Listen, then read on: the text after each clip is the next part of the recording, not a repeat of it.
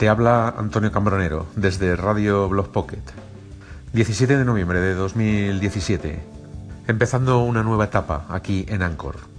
Tras casi cuatro meses de experimentación con esta plataforma de audio, es hora de hacer algunos cambios.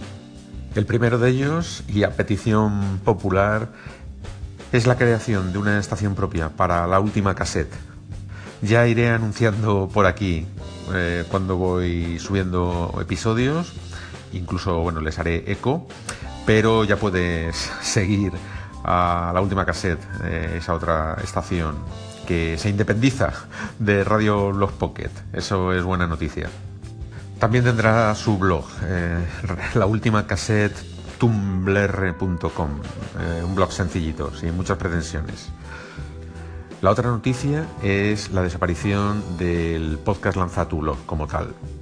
El blog correspondiente, lanzatu.blog, se remodela con un nuevo planteamiento y ya os informaré por aquí. ¿Y qué vas a seguir escuchando aquí en Radio Blog Pocket?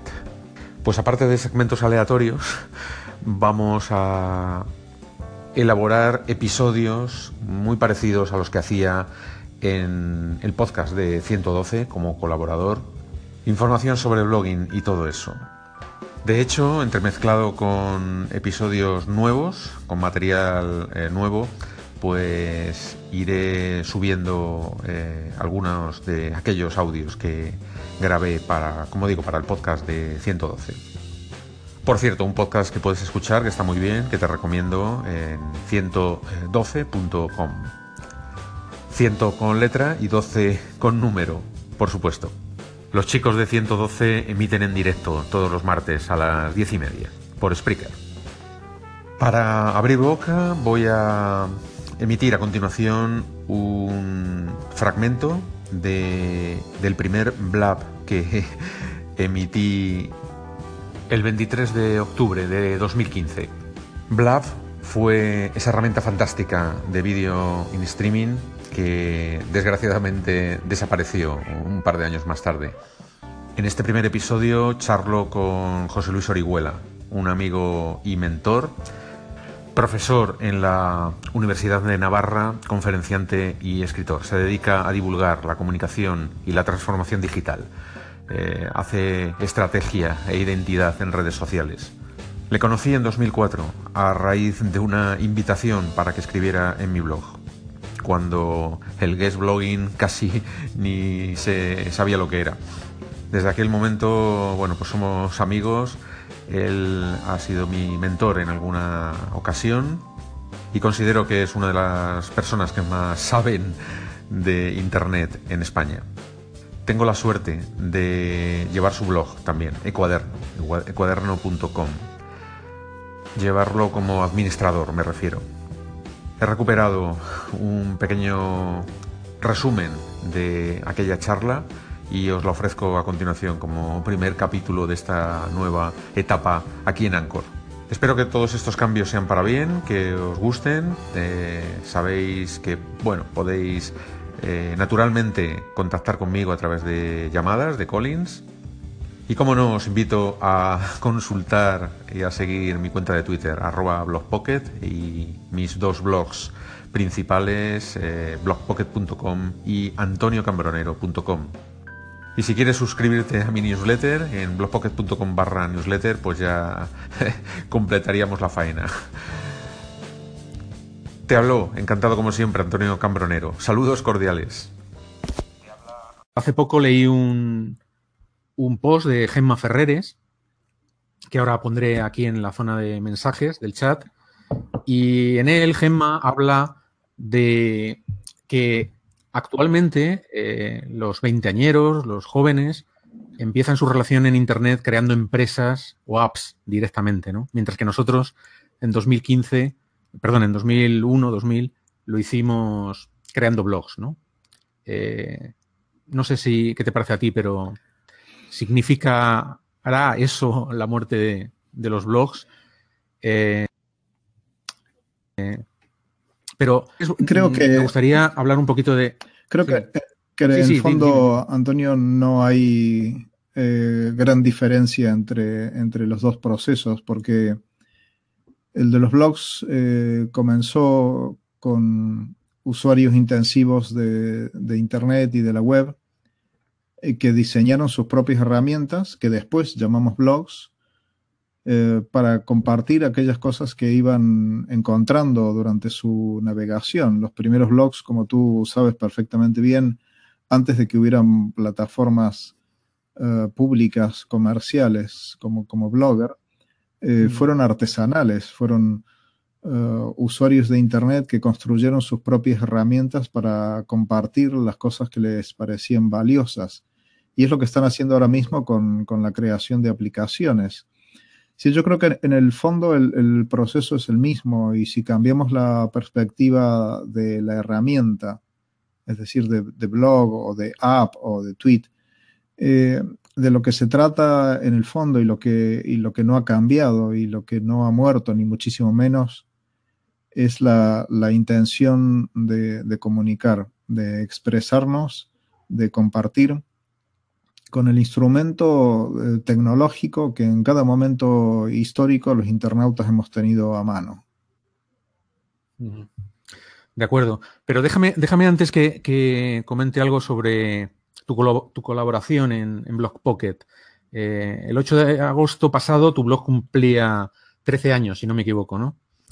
Pero el 3 de marzo de 2003, en plena revolución de los blogs, eh, escribiste en Blog Pocket un post titulado Expandir la, blogosfera hispana.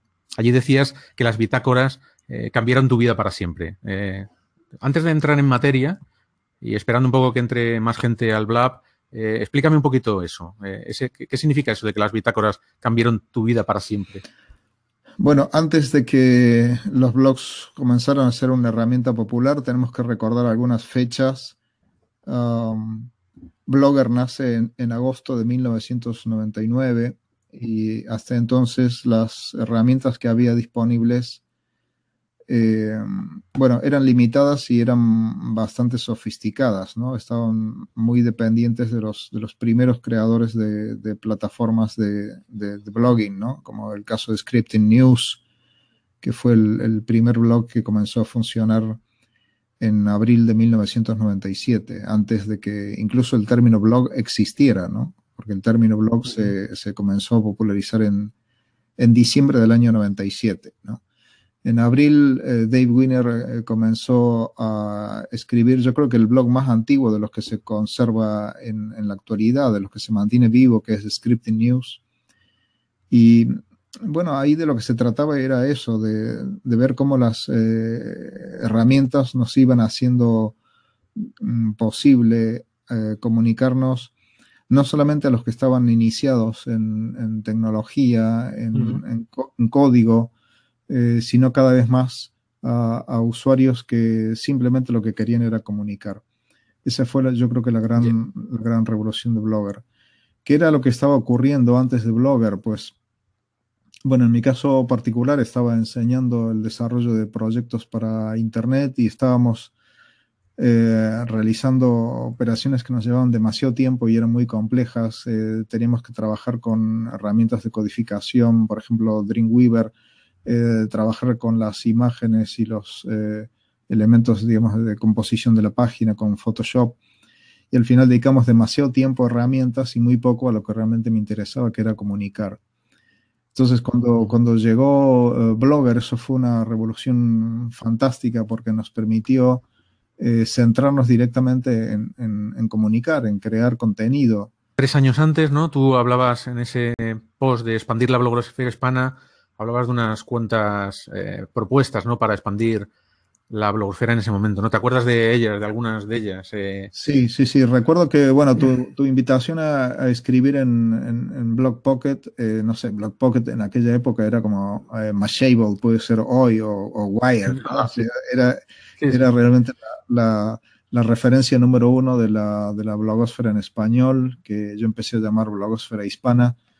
Eh, y la invitación a escribir allí realmente para mí fue, bueno, la puerta de entrada, ¿no? La puerta de entrada y entonces aproveché esa oportunidad para hacer en cierta forma un diagnóstico y una perspectiva de lo que estaba viendo en, los blogs y propuse como cinco asuntos o cinco temas a partir de los cuales creía que podía eh, expandirse lo que en ese momento llamamos la blogosfera hispana. Estamos hablando creo que de marzo de 2003, más o menos, ¿no? Sí, eso es, eso es. Y 12, y 12 años después, ¿crees que se ha expandido la blogosfera?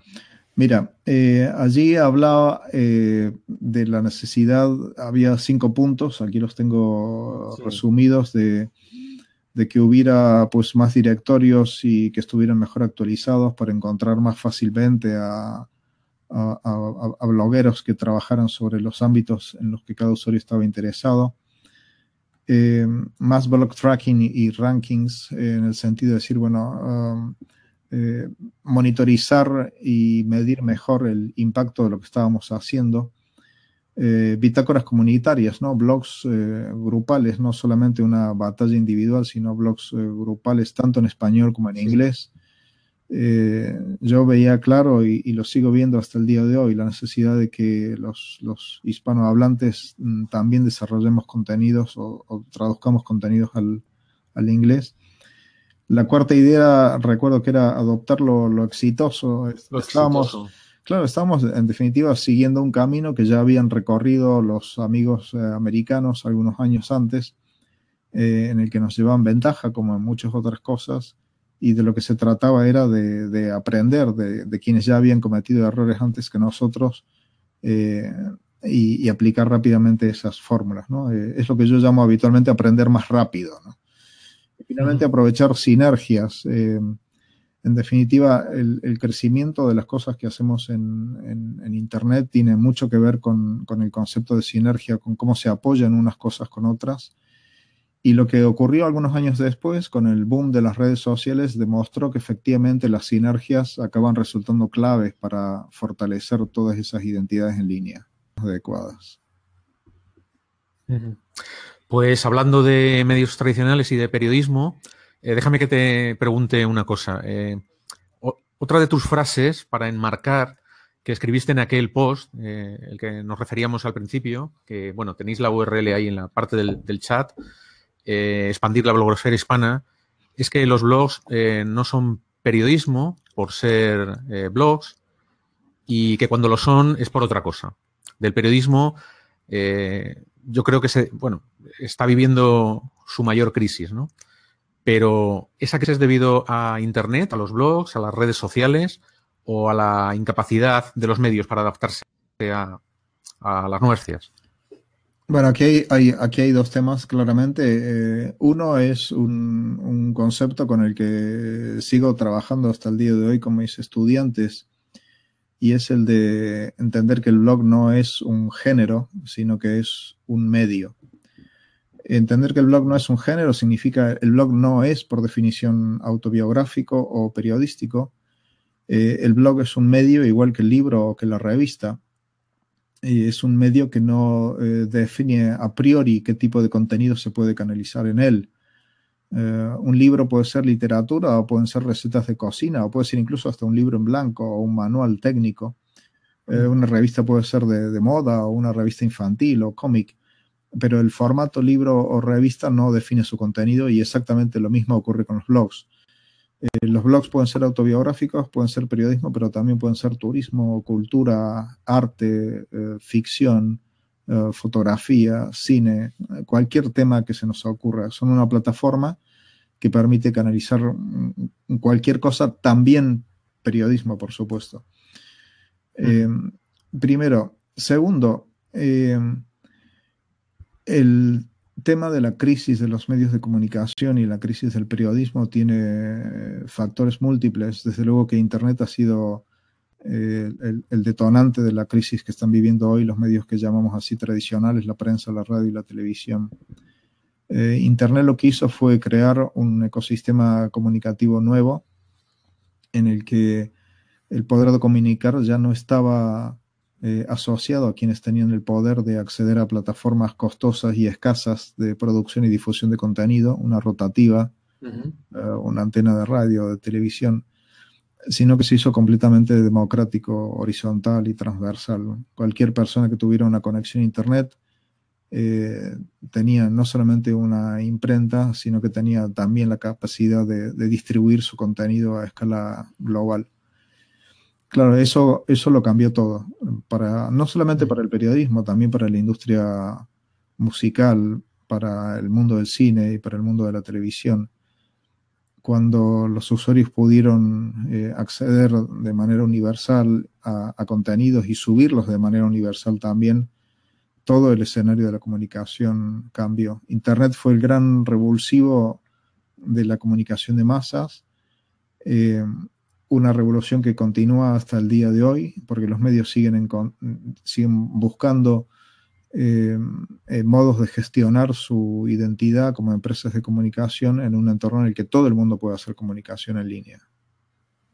¿Por qué diferencias entre, o si, o si encuentras tú diferencias entre blogger y escritor? O sea, tú creo que en tu lema o en tu cuando te, cuando te presentas dices que eres blogger y escritor.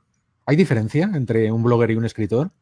Con eso ya, Fue divertido porque durante bastante tiempo en mi perfil efectivamente yo ponía algo así como periodista o profesor universitario, conferenciante y blogger. Eh, llegó el momento en el que la, academia adoptó bloguero eh, como normalizando el término en, español y la verdad es que bloguero no me ha gustado nunca y sigue sin gustarme. Eh, con lo cual, mm, claro, simultáneamente estaba escribiendo intensivamente en, en, Twitter y en otras plataformas y uno no puede decir que es este profesor, conferenciante, bloguero, tuitero, facebookero, instagramero, etcétera. Entonces, bueno, caí en la cuenta que fundamentalmente lo que hago de manera profesional es hablar y escribir y pues una persona que habla profesionalmente es un profesor y un conferenciante y una persona que escribe profesionalmente es un escritor. Eh, quise rescatar este término del, del, ámbito de las personas que escriben una sola novela en su vida y se llaman toda la vida escritores eh, y creo que quienes, mm, bueno, dedicamos buena parte de nuestra vida a, escribir mm, otras cosas, pues también podemos llamarnos eh, escritores, ¿no? Desligar la actividad de la plataforma, yo creo que fue una gran decisión hace ya bastante tiempo. Eh, y estoy muy, muy feliz con ella, porque con independencia de la plataforma y de la marca que esté delante en cada momento, pues al final lo que hacemos es esto, es comunicarnos a través de la palabra o a través de la escritura. Muy bien, pues José Miguel nos invita a unos vinos. Para algo vamos a ver si los este podemos descargar en línea los vinos. Eh. no, él dice que nos invita a Granada. bueno, pues La verdad es que es un gran sitio Granada para, para todo. Te pregunta, te pregunta que si te gusta el vino. Yo todavía recuerdo ese vino que, que nos comimos en tu casa con un asado argentino. Por supuesto, me gusta el vino, pero más me gusta todavía el escenario de Granada. Es una cosa absolutamente incomparable, ¿no? Especialmente de noche, Granada. Sí, muy bien. Vale, pues esto ha sido todo por hoy. Yo creo que vamos a repetir tanto con José Luis como con otros invitados y me gustaría hacer este show o este blab pues periódico, no sé si todas las semanas o más o menos, porque bueno, me parece bastante interesante que tomemos contacto con nuestros seguidores, con tanto contacto directo.